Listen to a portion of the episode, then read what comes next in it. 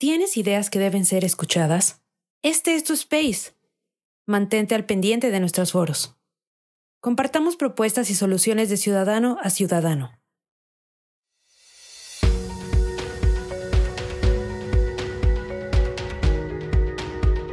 Bienvenidos al espacio de Sociedad Civil México, donde propiciamos el diálogo y el debate ciudadano. En un momento comenzamos.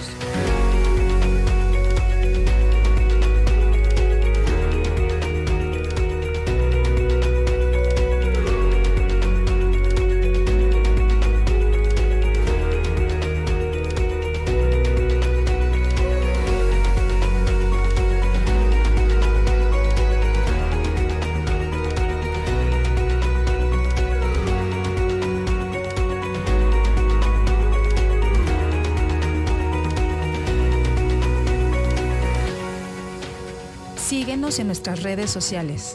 Estamos presentes en Twitter, Facebook, Instagram, TikTok, Spotify y YouTube. Encuéntranos como arroba SocCivilMX.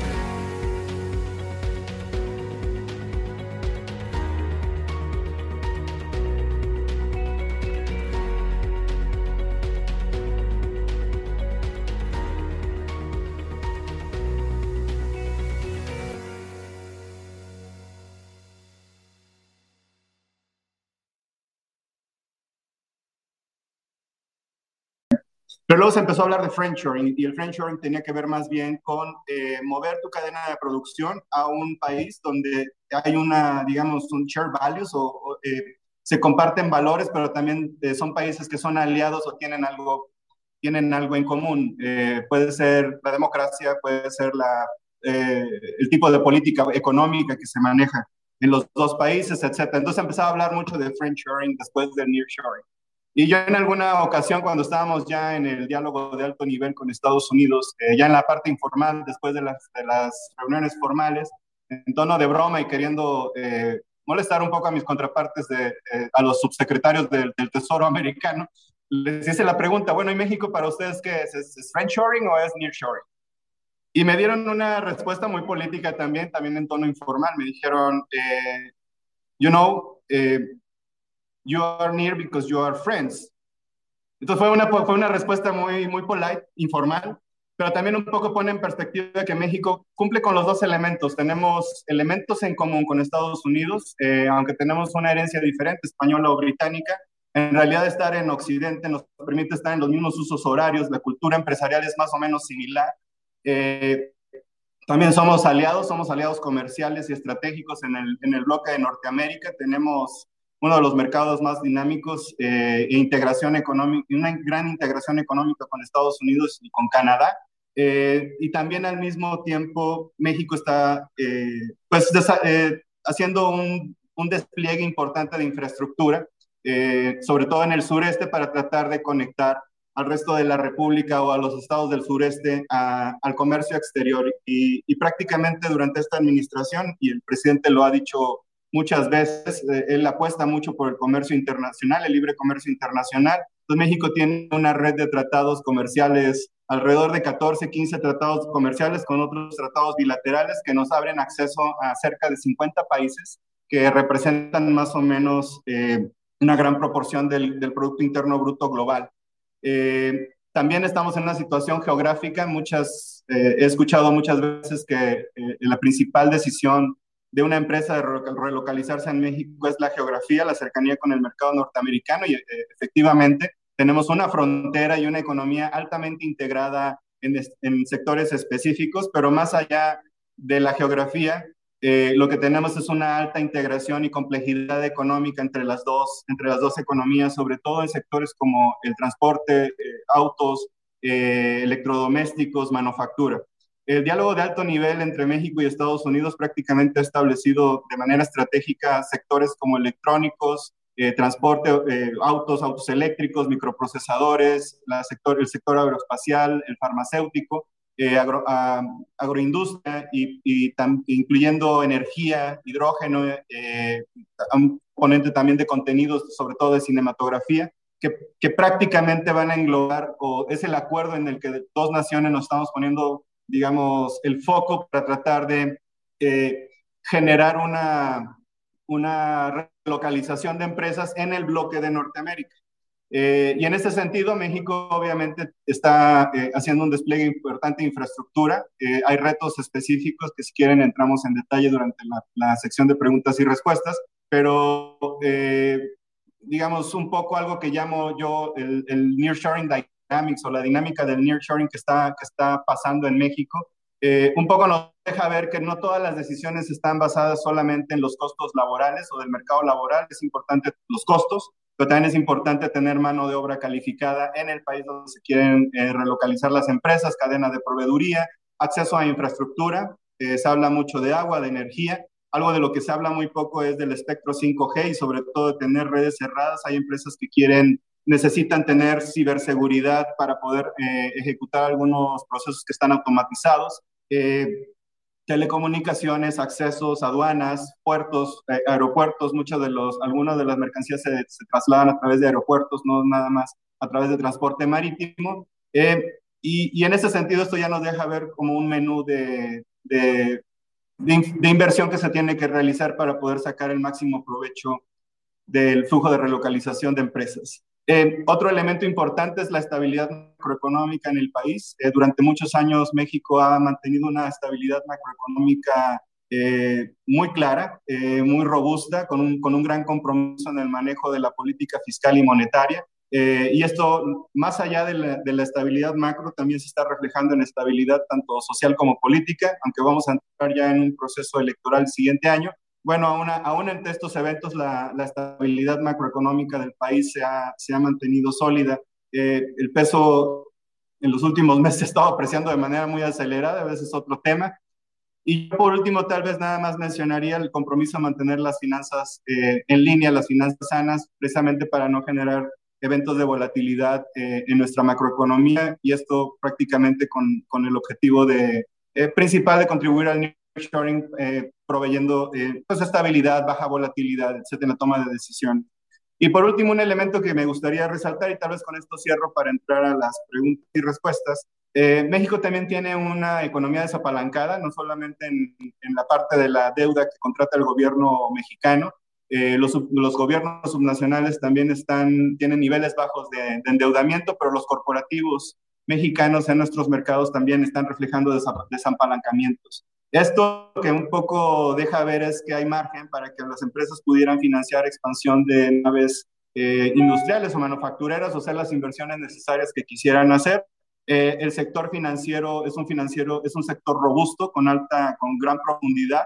Eh, el crecimiento del crédito ha estado dentro de los estándares de Basilea, la cartera vencida no está subiendo, prácticamente está controlada y en este sentido nos, nos brinda, este contexto nos brinda un, un, muy buen contexto financiero para poder acelerar financiamientos que se necesiten proveer para realizar las inversiones, no solo del lado público, sino también del lado, del lado privado. Eh, y finalmente quiero cerrar con una de las agendas que han sido más, eh, digamos, en la que más hemos sido vocales, que es el tema de la sostenibilidad, de las finanzas sostenibles. El objetivo de nuestro enfoque en México siempre ha sido que cada uno de los proyectos que tiene una contribución al cambio climático, a la adaptación, a la mitigación, pero también a la biodiversidad, eh, eh, incluyendo aspectos sociales, tenga una fuente, cuando menos una fuente de financiamiento en, en, nuestro mercado, en nuestro mercado de deuda local o en nuestros mercados de capitales. Y esto ha significado que hemos venido desplegando emisiones eh, de bonos de impacto, desarrollando los mercados de deuda fija ligados a impactos de, de sostenibilidad Eh, México es uno de los mercados de, deuda, de renta fija eh, más dinámicos de, América Latina. Probablemente tenemos el mercado actualmente más grande de deuda sostenible, donde también los corporativos están participando, levantando dinero para programas de inversión eh, relacionados con la sostenibilidad, principalmente cambio climático o adaptación o mitigación. Hola, te mando un saludo desde Sociedad Civil México. El 2024 cada día está más cerca y necesitamos de tu apoyo para poder acelerar el ritmo. Recientemente, Twitter nos invitó a unirnos a su programa de superseguidores. Hoy en día somos la primer plataforma de superseguidores en habla hispana. Esta plataforma permite a nuestros seguidores regulares puedan patrocinar nuestra iniciativa desde un solo clic. Visita nuestro perfil en Twitter e identifica dónde está la sección de Superfollow o Super Seguidor. Algunos están señalizados con una pequeña estrella. Sigue las instrucciones y listo. Gracias por ser parte de este maravilloso esfuerzo ciudadano. Somos Sociedad Civil México. Gracias. Eh, hace poco también ya hicimos pública la taxonomía sostenible. La taxonomía sostenible le le, digamos, va a operar en el sector financiero y el objetivo de, todo este sector financiero cuando esté canalizando recursos o prestando dinero, lo esté haciendo eh, incorporando al mismo tiempo criterios de sostenibilidad o los famosos criterios ASG. Eh, parece que estamos alejándonos un poco del tema del nearshoring, pero la taxonomía, precisamente al estar alineada con la taxonomía verde de Europa, una empresa que cumple con los estándares europeos en sus actividades económicas, en estos, digamos, nuevos estándares sostenibles que está poniendo la Unión Europea, eh, va a tener la certidumbre de que la, cumple también con la taxonomía mexicana y viceversa, excepto en la parte social. La parte social es el valor agregado que está trayendo México en esta, en esta taxonomía, eh, pero, pero el, bueno, la, la, reunión es sobre taxonomía, entonces voy a cerrar ahí el tema de la taxonomía. Eh, pero si quieren, aquí cerramos y pasamos a, a, preguntas y respuestas, si les parece, y entramos tal vez en alguno de los detalles que quisieran abordar. Muchísimas gracias, eh, Gabriel. En lo que voy recolectando las, preguntas del público, eh, tal vez te hago tres preguntas. Una, un poco cuantitativa, desde el punto de vista de la Secretaría de Hacienda, ¿cómo, cómo dimensionan los efectos del nearshoring en los próximos cinco años en términos de su impacto sobre el crecimiento económico, la inversión, el empleo, etcétera? Dos, eh, ¿cómo compararías este efecto a la entrada en vigor de NAFTA en el 94-95 y el impacto que tuvo NAFTA? Y tres, eh, es, ¿cuáles serían las políticas indicadas y qué acciones se están implementando para eh, que, los efectos del nearshoring lleguen, digamos, hasta los estados del sur, sureste y cubran a todo el país y no se concentren en la franja norte y en el Bajío y otros estados del centro del país. Y con esto yo voy recolectando las preguntas, así luego ya pasamos a las preguntas del público. Sí, por supuesto. No, les, te agradezco, Alejandro, las preguntas y, voy a tratar de, digamos, actualmente, que, si me escuchan instantes, actualmente ya estamos eh, viendo los efectos del nearshoring de manera muy clara sobre todo en, el norte, eh, ya se empieza a experimentar, por ejemplo, una presión de precios eh, eh, en, la tierra. por ejemplo, las empresas que se quieren relocalizar en Monterrey, en Ciudad Juárez o en Tijuana, que son los, y sobre todo en Coahuila ya, hay mucho interés por, la, por la cercanía con Nuevo León y los, los cruces transfronterizos. Digamos, ya hay una escasez de tierra que se puede utilizar para para, para, la, para hacer nuevas naves industriales. Eh, ¿Qué está reflejándose en esto? En inflación, de, digamos, de, en el costo de la tierra, inflación también en el costo de algunas rentas. Naves industriales que, que, que ya existen están siendo más demandadas esto está presionando los, pues, los precios de, eh, de las rentas. También hay muy poca ya disponibilidad de eh, naves industriales libres. Entonces el nearshoring de alguna manera ya está impactando económicamente eh, la zona norte, sobre todo del país. También que se está observando escasez de, algún tipo de mano de obra. Eh, la, semana pasada en Tijuana me reportaba ya escasez para encontrar trabajadores eh, de la construcción. Entonces ya, existe, empieza a existir un, digamos, un impacto inmediato en, en la absorción de empleo, en la creación de empleo, pero también en la demanda tanto de bienes raíces como con toda la infraestructura que está relacionada con, con, bienes raíces. ¿Qué está pasando? Por ejemplo, se desarrolla una nueva un nuevo parque industrial, pero se necesitan establecer, por ejemplo, subestaciones o hacer un despliegue de, eh, de redes de transmisión energética para poder llevar ahora energía a este nuevo parque o a este nuevo terreno que, están comprando, están haciendo, eh, que se está desarrollando. Eh, entonces, en el, en el, corto plazo ya se están viendo, de hecho, una, un impacto positivo en el empleo. También en el crecimiento, las expectativas de crecimiento están incrementándose de manera significativa en los últimos meses, sobre todo de las casas analistas en México. Nosotros al inicio del año Habíamos estimado que el crecimiento del país podía estar en alrededor del 3%, los especialistas andaban pues, muy cercanos al cero, en algunos casos 1.1, eh, sobre todo por el supuesto de una potencial recesión en Estados Unidos, pero el nearshore está incrementando la, la, inversión extranjera directa en el país y el crecimiento también lo está, lo está ya reflejando. Eh, es muy probable que este, este año vamos a crecer tal vez por encima del 3%. Entonces México después del COVID y con la acentuación del nearshoring está creciendo entre el 3 y el 4%, de hecho, en los últimos 3, 4 años. Pero un poquito, eh, la pregunta es hacia adelante, ¿cómo pensamos que va a impactar la relocalización de empresas? Y, la verdad es que no está claro porque las dinámicas de la, de la, relocalización todavía no terminan de quedar claras. Creo que todavía muchos especialistas las están tratando de entender. Eh, cuando uno habla con las empresas empiezan a definir ya el tipo de decisiones que toman, sobre todo en costos eh, laborales, el acceso a energía o infraestructura. Eh, pero si hacemos una calibración, y esto que, estos números que les voy a decir todavía necesitan ser más calibrados, en casi todos los estudios que han realizado, por ejemplo, el Banco Interamericano de Desarrollo fue uno de los primeros en hacer un análisis, más o menos estimó que México se podía beneficiar de cerca de 35 mil millones de dólares en exportaciones con el fenómeno de nearshoring en el corto plazo. Eh, lo que era muy, eh, lo que era muy, digamos, ilustrativo era que el segundo país que más se iba a beneficiar es Brasil, con 7 mil millones, 8 mil millones, si me acuerdo bien, tal vez 9 mil, pero digamos, entre el primero y el segundo lugar, el flujo de, relocalización de empresas mayor, según las estimaciones del Banco Interamericano, van a suceder en México. Eh, más o menos dice lo mismo eh, Morgan Stanley, quienes, ah, JP Morgan sobre todo hace poco corrieron un análisis similar. Estiman que, el, potencial del nearshoring en Latinoamérica va a ser de cerca de 80 mil millones de dólares. Y lo, también lo que es muy ilustrativo es que el 50%, 40 mil millones van a estar pasando o se estima que sean, eh, que pasen por México. entonces, casi en todos los estudios se habla mucho de, que México va a captar más, más o menos la mitad de este, de este flujo. Y este es un flujo importante.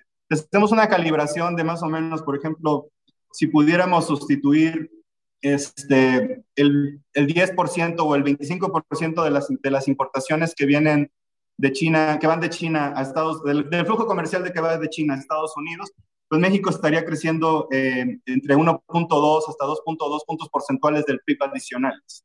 Eh, entonces, digamos, estos, estas cifras las adelanto, todavía hay que calibrarlas. Eh, es un modelo que hemos hecho de manera, eh, con, con, muchos supuestos atrás. También lo que se espera, obviamente, es que exista una mayor demanda en el mercado laboral y esto, obviamente, en la medida que va a ir acompañado de, de, incrementos en la productividad, probablemente van a subir los salarios de manera significativa. También se, se, espera que exista un tipo de escasez de mano de obra y por eso es importante también todas las estrategias de reentrenamiento de trabajadores, pero también potencialmente eh, creo que se va a tener que pensar en algún tipo de programas de visados de trabajo, no solamente entre Norteamérica, sino entre México y, Centroamérica. Eh, eh, y entonces prácticamente es como estamos viendo los, los, los, impactos económicos asociados. una mayor integración también económica con Estados Unidos, mucho más, uh, mucho más acelerada. Estamos también ya identificando que hay otros, hoy empresas de otros países, no solamente norteamericanas, que quieren establecer parte de la cadena de valor en México, sino que para poder mantener el acceso a los mercados, mercados que potencialmente pueden ser fracturados, fragmentados, perdón, o separados por la tensión geopolítica imperante, eh, las empresas tales van a tener que expandir su inversión, no necesariamente sacrificar el acceso a un mercado por estar en otro, pareciera que más bien las empresas van a querer mantener el acceso a mercados y eso, además del nearshoring, va a representar una, una expansión de la inversión extranjera directa. Los países donde se quieran de, de, eh, localizar, lo, lo, que casi la mayoría de los estudios dicen es que México va a captar la mitad. Entonces, si quieren, paso a la, a la siguiente Pregunta, esta es una muy buena pregunta, que cómo, cómo podríamos tal vez comparar el NAFTA con, eh, con, el, con, la tendencia de nearshoring en este momento. Eh, yo creo que hay, hay, hay mensajes muy claros eh, o lecciones muy claras sobre, sobre el Tratado de Libre Comercio y cómo, cómo fue, digamos, desenvolviéndose en los últimos 30 años. pero las motivaciones creo fueron diferentes. El Tratado de Libre Comercio, cuando, cuando los países se juntan a, a negociar esto, lo hacen con un objetivo de reducir costos, de incrementar la eficiencia eh, y sobre todo de tratar de, tener una integración de mercados. El nearshoring eh, tiene una motivación totalmente diferente. En primero nace de una eh, tensión geopolítica entre, Estados Unidos y algunos países de Asia. Es una tensión geopolítica que no necesariamente se va a resolver en el corto plazo y de hecho parece que va a ser permanente. Es prácticamente lo que ya se deja ver. Entonces, en este sentido, el nearshoring no es, eh, digamos, no nace por una cuestión económica o una decisión eh, de optimización económica, nace precisamente por una tensión geopolítica. Derivado de la tensión geopolítica, algunas empresas sí están tomando decisiones económicas en dónde establecerse y eso tiene que ver con los costos laborales, eh, dónde puede minimizarse el costo. No toda, la, no toda la cadena de valor, de hecho, puede estar relocalizada en Estados Unidos porque va a ser muy cara. Entonces, tratan de empezar a encontrar vocaciones industriales manufactureras, pero también costos, eh, mano de obra calificada, proveeduría, etc.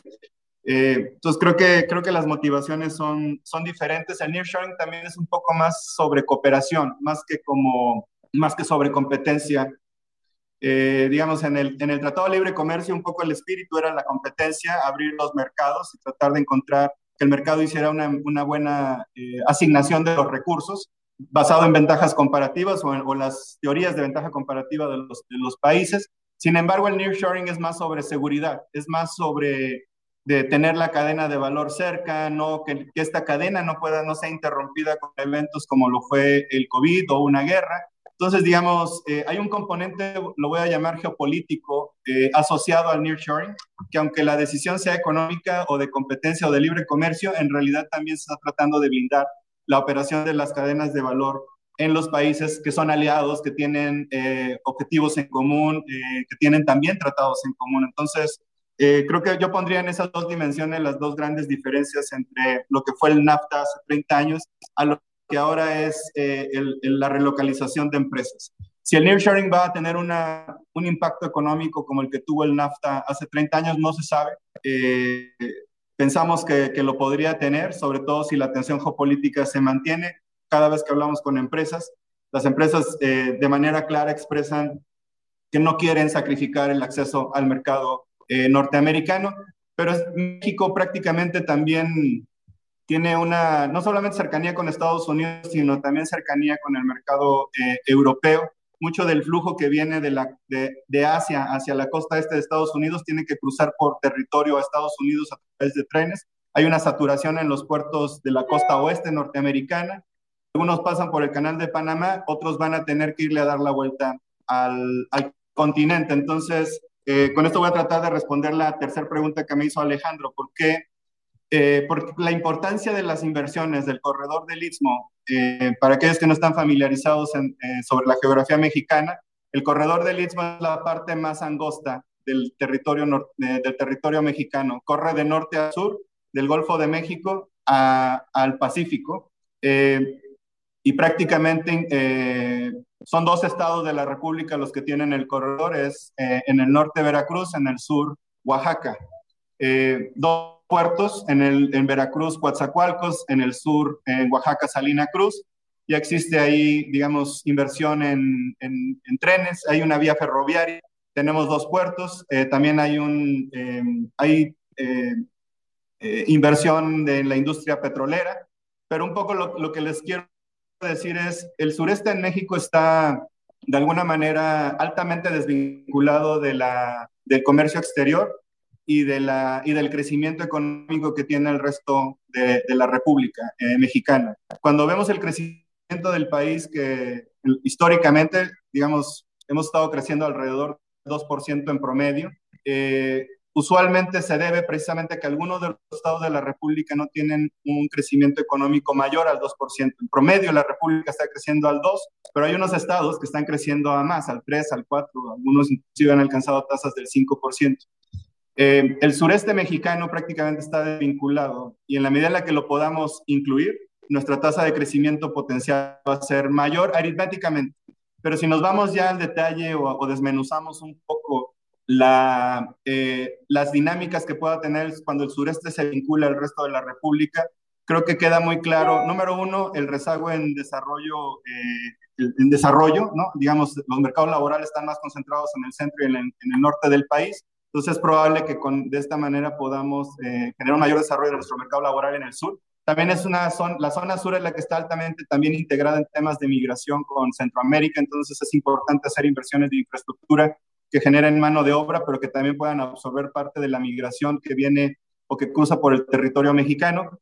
Eh, digamos, tenemos por, por, América, prácticamente estaría pasando un flujo comercial que viene desde Asia, como les comenté, tiene varios canales por donde puede pasar. Si logramos que parte de ese flujo pase por el corredor del Istmo, ese flujo se puede usar como un anclaje de desarrollo en, una, en la zona sur que está rezagada. Eh, y para eso estamos invirtiendo en trenes, eh, obviamente en infraestructura de comunicaciones. Hay 10 parques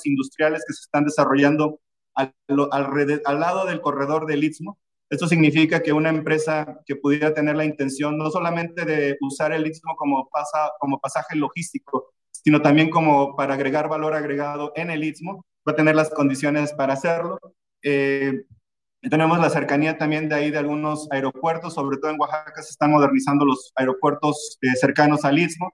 En la península de Quintana Roo se está construyendo un aeropuerto, el aeropuerto de Tulum, para desfogar un poco el tránsito que está teniendo el aeropuerto de Cancún, que no nada más es de pasajeros, está convirtiendo en uno de los hubs de, transporte aéreo más importantes de, México y, y de, la región. Eh, entonces, prácticamente el objetivo del Istmo, del Istmo y del tren Maya, que va a conectar el circuito de, la, de Yucatán, con potenciales inversiones que han expresado los países del Triángulo Norte, por ejemplo Guatemala, pues podrían generar, digamos, esta movilización masiva de mercancías eh, con una vocación logística. Estimamos que la vocación también puede incluir eh, la agroindustria, sobre todo porque por la cercanía, de, por la abundancia de recursos naturales en el sureste, pero también por los mercados del Triángulo Norte de los países del sur. Eh, y es un poquito lo que, lo que creo que estamos eh, tratando de lograr con las inversiones en el, en el sureste. Tal vez se me fueron ahí unos dos elementos, pero sí que cierro aquí porque creo que hablé mucho y hay unas preguntas por lo que veo. Ah, bueno, buenísimo, Gabriel. Yo creo que hay, hay muchos temas eh, para desarrollar y pensar en, en, tus respuestas, pero voy rápido y te hago una síntesis de, de las preguntas y luego tú eh, haces una respuesta agrupando, digamos, todas estas preguntas. En primer lugar, Eleda Alvin pregunta un poco qué se puede hacer para eh, incrementar el valor agregado en nuestras exportaciones. ¿no? Uno de los temas ha sido que obviamente en términos de insumos y bienes de capital tenemos niveles de, importaciones muy, muy eh, elevados. Eh, segundo, Juan Pablo Cervantes pregunta sobre los efectos de la inseguridad y la violencia en la relocalización de empresas hacia México. Gabriel España eh, pregunta cómo vamos a enfrentar eh, eh, la imposición de aranceles compensatorios en Europa para importaciones europeas, o sea, exportaciones de terceros países hacia Europa que tengan un componente de energías fósiles o energías no limpias en su producción y que y ya se están planteando este tipo de aranceles. Jane Heidi eh, pregunto un poco sobre ejemplos de empresas que ya estén decidiendo localizarse en México por temas sobre todo de sostenibilidad, eh, que vean en México una plataforma para una producción eh, sostenible adecuada. Alejandro Becerra hace una pregunta si la Secretaría, ¿cómo, cómo plantearía la Secretaría de Hacienda la posibilidad de incrementar los déficits públicos, los requerimientos financieros del sector público para invertir más en, en, infraestructura. Eh, Jaime Palafox habla de, pregunta cuáles serían las acciones que se están tomando para agilizar trámites de diferente índole para eh, acelerar este proceso de, de nearshoring. Eh, y finalmente hay un par de preguntas sobre cuál puede ser el rol tanto de la banca comercial como de la banca de desarrollo para eh, aprovechar este proceso. Desde ya le pido una disculpa algunos de los participantes hicieron algunas preguntas y tal vez se, se, me pasaron, pero también ya estamos llegando al límite de tiempo. Entonces, Gabriel, te dejo, digamos, esta serie de preguntas para que nos des tus respuestas. Hola, te mando un saludo desde Sociedad Civil México. El 2024 cada día está más cerca y necesitamos de tu apoyo para poder acelerar el ritmo. Recientemente, Twitter nos invitó a unirnos a su programa de superseguidores. Hoy en día somos la primer plataforma de superseguidores en habla hispana. Esta plataforma permite a nuestros seguidores regulares puedan patrocinar nuestra iniciativa desde un solo clic. Visita nuestro perfil en Twitter e identifica dónde está la sección de Superfollow o Super Seguidor. Algunos están señalizados con una pequeña estrella. Sigue las instrucciones y listo. Gracias por ser parte de este maravilloso esfuerzo ciudadano. Somos Sociedad Civil México. Gracias. Sí, a ver, voy a tratar de ser puntual en, cada una de ellas. Eh, empiezo con la de con la de Alvin. esta pregunta es muy buena. Eh, digo, todas son muy buenas, pero esta un poco te ayuda a reflexionar sobre dónde va a precisamente operar o dónde va a tener un mayor impacto eh, el nearshoring o la relocalización. Eh, y digamos, si pensamos un poco en el desarrollo económico de México comparado con otras regiones en el mundo, sobre todo el, sureste asiático o en Asia, eh, donde hubo un, digamos, una gradualidad que iba del sector primario al sector secundario y posteriormente desarrollo del sector terciario, como tradicionalmente se ven estos enfoques de desarrollo eh, de desarrollo económico. En Latinoamérica y en México un poquito el, sector primario, digamos, se ha quedado rezagado y, el, y, el, y, el, y Latinoamérica y México en común han, han tenido una, mayor aceleración en el sector secundario. Entonces, manufacturas o industria, digamos, es donde eh, se puede generar un anclaje ya orgánico con respecto al sector primario es un sector, el nearshoring es donde va a operar en el sector secundario, sobre todo impactando construcción, eh, manufacturas principalmente, vehículos, textiles, etcétera, eh, algún tipo de, ya de, sectores con más tecnología, como lo es eh, microprocesadores, aeronáutica, electrónicos. Entonces, un poco para tratar de responder la pregunta, eh, ¿qué se puede hacer para tener valor agregado? Eh, precisamente creo que lo que se tiene que asegurar es que la relocalización de empresas en México, cuando suceda, no sea solamente en procesos de ensamblaje o, empaquetado, ¿no? Digamos, eh, tiene que haber una transferencia de tecnología. La transferencia de tecnología, si se logra captar en México, va a poder generarse mayor valor agregado en México eh, esto va a generar mayor productividad, eh, retornos de largo plazo en el sector secundario y probablemente esto va a tener también un jale o un jalón al sector primario. El sector primario es importante en México porque todavía estamos buscando la suficiencia alimenticia, pero también eficiencias en el, en el sector agrícola. Entonces, incrementar los retornos en el sector agrícola de la mano de, del nearshoring va a ser importante precisamente para, no solamente para tener valor agregado, sino para romper la desigualdad eh, que, se está, que se está viviendo en México. ¿no? El sector primario es un sector que todavía necesita mucha inyección eh, de recursos, pero sobre todo altos retornos en el, en el mediano y largo plazo. Eh, y es un poco tratando de, de responder la pregunta basado en el contexto de los modelos de desarrollo que se han observado sobre todo, sobre todo en Asia. Sobre los efectos de inseguridad y de, y de violencia, bueno, en México, sabrán todos ustedes, están familiarizados. Eh, México está sufriendo retos importantes en términos de, de, inseguridad y de violencia desde ya hace más varias décadas. Eh, esta administración ha logrado reducir algunas incidencias de violencia eh, a comparación de cómo se recibieron al inicio de la administración. Sin embargo, ya existe, digamos, algún tipo de impactos que se pueden reflejar, lo han reportado el sector asegurador. Eh, por ejemplo, las primas en, algunas, en algunos segmentos o en algunos sectores eh, prácticamente se han incrementado debido al, a los eventos que, se han, que han venido sucediendo por más de 20 años en ese, por ejemplo, en, este, en estos territorios de, de la República. Eh, la pregunta de Gabriel España, mi tocayo, que conozco desde, desde el Banco Mundial cuando él estaba en el IFC, le agradezco muchísimo. Eh, no, efectivamente, Europa se está moviendo ya a endurecer un poco, bueno, se estaba moviendo a endurecer mucho sus requerimientos medioambientales, pero luego con el choque, sobre todo del COVID, posteriormente acentuándose con, con la invasión de Rusia a Ucrania, eh, el impacto que se tuvo en energéticos los llevó un poco a reformular o a disminuir más bien el, el, nivel de inversión que están haciendo y de, y de requerimientos que van a hacer hacia, hacia adelante para que las empresas puedan ajustar sus objetivos medioambientales. sin embargo, esto no significa que no se van a mover hacia allá. Nuestra taxonomía está, como lo dije durante mi intervención, está alineada con, los, con la taxonomía europea eh, y más bien del, lado, del lado de Latinoamérica y de México, yo creo que lo importante va a ser acelerar eh, tanto las transiciones energéticas eh, como también hacer, tratar de que la mayor parte de las inversiones, más allá de las inversiones públicas, se realicen con estos objetivos. si ponemos en perspectiva más o menos cuánto necesitamos para invertir, para cerrar las brechas, para, para invertir en para combatir el cambio climático o cerrar brechas sociales, son gigantescas prácticamente no hay balances financieros en los bancos de desarrollo internacionales que nos sirvan para financiar esto. Eh, y por esa es la razón por la cual es México, junto con otros países, están buscando enverdecer el sector financiero. Eh, desde la Secretaría de Hacienda lo que estamos haciendo precisamente es eso, que cada, cada peso que se vaya a mover dentro de nuestros mercados financieros esté tal vez de manera voluntaria y de manera proactiva, con incentivos correctos, buscando un destino eh, que puede impactar la sostenibilidad, principalmente el cambio climático. Eh, al mismo tiempo, también estamos haciendo ya inversiones muy importantes en el Plan Sonora.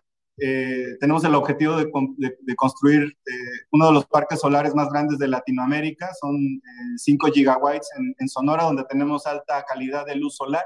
Eh, lo cual va a tener que ir acompañado de inversiones en transmisión y sobre todo también que nos va a ayudar a proveer eh, energía a las Baja Californias que están fuera del circuito nacional eh, de, transmisión del país. ejemplos sobre inversiones que estén ligadas a la sostenibilidad, pues, pues la más viral, ¿no? Por, por el tipo de, de publicidad que maneja, creo que fue Tesla. Tesla ha venido tomando, digamos, inversiones en... La inversión que se va a realizar en México es para autos eléctricos. Eh, eh, parte de las, eh, digamos, parte de la proveeduría va a tener, va suceder en sustitución, va, a venir a México en sustitución de, algún flujo que está viniendo actualmente de China y que va hacia Estados Unidos. pero Tesla, por ejemplo, parte de las negociaciones fue precisamente qué hacer con los impactos que puede generar la empresa en una zona urbana como es Monterrey que tiene cierto estrés hídrico. Eh, y entonces los estándares y certificaciones que, van a, que va a usar la, empresa Tesla, no solamente para la producción de autos eléctricos que, va a tener un, que tiene un impacto en el medio ambiente, sino la forma en la que la empresa va o la planta va a funcionar, pues tiene que ver precisamente eh, con el reciclado del agua, el manejo del agua, vivienda eh, vivienda verde asociada a los trabajadores que se van a, relocalizar eh, para poder operar la planta. Eh, y, así otras, otras empresas, sobre todo automotrices, que están tratando de buscar esta transición de autos convencionales a autos, autos eléctricos. ¿Qué acciones se necesitan realizar? Esta es una muy buena pregunta para realizar, para la simplificación o, o desregulación, podríamos llamarle. México es un país federativo y creo que esto hay que ponerlo en contexto porque hay eh, muy pocos alrededor del mundo. Lo que significa es que los estados tienen cierta autonomía y, tienen, y pueden establecer sus propias leyes. Esto genera a veces eh, que, que, existan diferentes marcos normativos jurídicos o legales en, una, en un país como, como México. Eh, lo que les quiero decir es que muchos de los procesos suceden al nivel federal otros procesos suceden a nivel estatal y otros procesos suceden a nivel municipal, donde no necesariamente la federación tiene la potestad normativa de influir en, una, en procesos estatales o municipales. Eh, y por eso es que en México también eh, la agenda de simplificación de procesos o de, eh, o de autorizaciones implica mucho esfuerzo de coordinación, de coordinación federativa. La Secretaría de Hacienda precisamente tiene una agencia que se llama, eh, si me acuerdo bien, eh, no, CONAMER es la de, no, se me olvidó el nombre, pero tiene una agencia para la simplificación de procedimientos. Y precisamente ahí lo que se hace, eh, y lo conozco porque soy parte del comité de productividad, y esto está en la agenda de productividad, tiene una agenda ya clara de los procesos que tienen que simplificar tanto la federación como las entidades federativas y las unidades municipales. Eh, y esto pues implica una coordinación bastante, bastante fuerte de la Secretaría de Economía. Al mismo tiempo también la Secretaría de Economía está desplegando una ventanilla única. Hasta el día de hoy, digamos, una empresa que se quiere relocalizar en México y necesita asesoría o servicios financieros, servicios eh, jurídicos o servicios de real estate, ¿no? Para comprar eh, terrenos o encontrar plantas, rentarlas, usualmente tiene que ir buscando estos servicios de manera, eh, lo voy a decir, separada. Entonces la Secretaría de Economía está desplegando una estrategia de ventilla única donde están todos los, van a estar todos los servicios asociados al nearshoring. Al día de hoy, los bancos, de hecho, están participando también de manera muy activa como asesores, más allá de asesores financieros, como asesores que pueden acercar a los servicios jurídicos o, de renta que están asociados a, la relocalización de empresas. Eh, continuamente trabajamos, de hecho, con los bancos. Nos van, ellos, de hecho, son los que más nos van informando cuántas empresas están recibiendo precisamente para poder otorgar este tipo de asesorías y ahora la Secretaría eh, de Economía va a congregar toda, toda esta información. Eh, y paso al rol de la banca comercial y de la banca de desarrollo. Bueno, principalmente va a ser el financiamiento, pero como ya les mencioné, también hay una labor de asesoría muy clara para poder ser más granulares eh, en, el apoyo a la relocalización de empresas eh, el financiamiento puede ser de muchas formas. Eh, lo que creo más bien, o el mensaje que les puedo decir, porque México tiene alrededor de ocho bancos de desarrollo, tenemos 50 licencias de banco operando en México, algunos eh, siete bancos multinacionales que prácticamente no solamente captan depósitos, sino que, depósitos, sino que también estructuran o, hacen colocaciones en nuestros mercados. Entonces, tenemos un mercado de renta fija muy desarrollado que permite crear vehículos financieros para poder apoyar proyectos específicos que pueden estar relacionados con la relocalización. Y yo creo que algo que va a tomar mucha relevancia en los siguientes años eh, va a ser el uso intensivo de fibras, sobre todo cuando pensamos en el corredor del Istmo, que estamos, donde estamos entrando en una fase de desarrollo de terrenos industriales. Eh, es muy probable que ahí va a haber un mercado secundario de, de, venta, de venta y compra de terrenos, pero también de rentas. Y esto va a significar que eh, probablemente podamos estar entrando en una nueva etapa de, de, fibras, que son estos fideicomisos donde se engloban bienes raíces para poder, eh, para poder llevarlos al mercado y hacer levantar financiamiento para poder hacer inversiones en otros, en otros parques industriales. Nosotros en esta administración hicimos una, expandimos el objetivo de las fibras, entonces estas nacieron usualmente para bienes raíces que rentan o que tienen rentas estabilizadas, mejor dicho, eh, pero están relacionados más con bienes inmuebles de uso habitacional. Nosotros lo hemos expandido a hospitales, parques industriales también, eh, escuelas o universidades. Y un poco lo que queremos hacer es que el mercado pueda usar estos instrumentos de manera muy dinámica y efectiva para levantar recursos. Eh, la banca de desarrollo claramente tiene un rol en donde existan retos o falta de acceso al financiamiento. hay empresas muy grandes en México que ya tienen acceso al financiamiento, pero otras empresas no pueden acceder ni a los mercados de deuda, ni a créditos, mucho menos a los mercados de capital. Eh, y ahí lo que hemos hecho es, ya hicimos una modificación en la ley eh, del mercado de valores, eh, la aprobó la Cámara del Senado, la Cámara Alta en México, falta que lo apruebe la Cámara Baja, ya está en la agenda legislativa, pero aquí lo que buscamos precisamente es simplificar los procesos, teniendo un, un criterio de proporcionalidad para que las pequeñas y medianas empresas eventualmente puedan desarrollar digamos, aspectos como de gobierno corporativo similares a las empresas grandes, sin, sin el requerimiento de las empresas grandes y acceder al mercado de valores. Eh, esto es algo que pasa o sucede de manera muy frecuente en, en, Estados Unidos, pero en México tenemos todavía que desarrollar el mercado de capitales y ahí la banca de desarrollo pues puede fungir como financiamiento puente, eh, estableciendo eh, productos que enaltezcan los créditos para, algunas, para algunos segmentos específicos por ejemplo, NAFIN tiene programas ya claros para apoyar la relocalización de empresas y el nearshoring, sobre todo en los cinco eh, sectores eh, estratégicos que establecimos con Estados Unidos. Y además hay una parte del financiamiento que viene de la política fiscal.